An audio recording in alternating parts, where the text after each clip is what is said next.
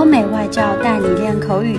本节目由雅思官方合作机构英语同桌 FM 原创出品。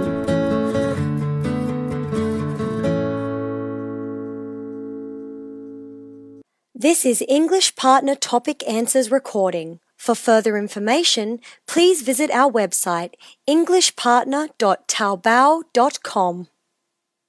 Describe a country or city where you want to live or work in the future. Well, honestly speaking, even when I was young, I always wished to live in England. A lot of people say it's a peaceful place. As I grew up, I started researching about it, and so far, it matches the information I got when I was younger. So I have this dream of living there in the future and I even discuss it with my parents.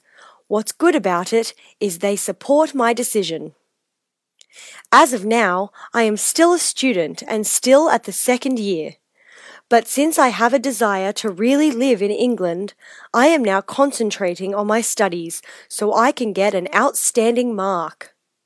Also, I am presently reviewing for my IELTS since it is needed for me to be able to enter their school there.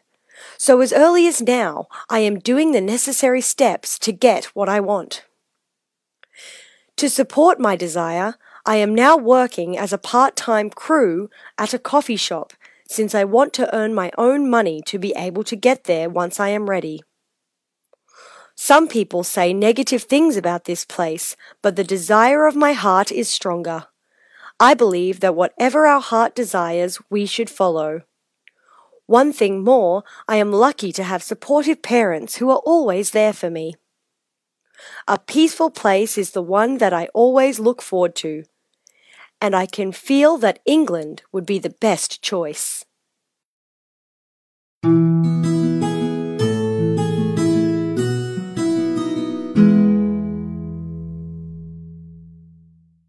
Describe a country or city where you want to live or work in the future.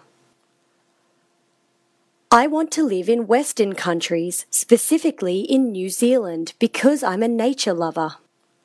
I know this place is full of great mountains and breathtaking views.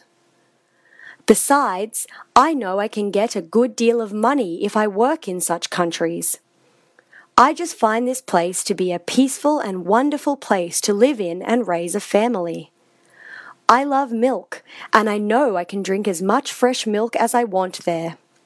That is also one of the reasons why I always want to make my English communication skills better. If the time permits, I want my whole family there to live with the new family I will have. We will have our own cattle or even build a business of milk production. You know this place is not as polluted as China, and the best thing as well is that I don't have to suffer the traffic congestion like I do here. When I was young, I was curious about what kind of people Westerners are and the life they have, and now I think I want to experience it for the rest of my life.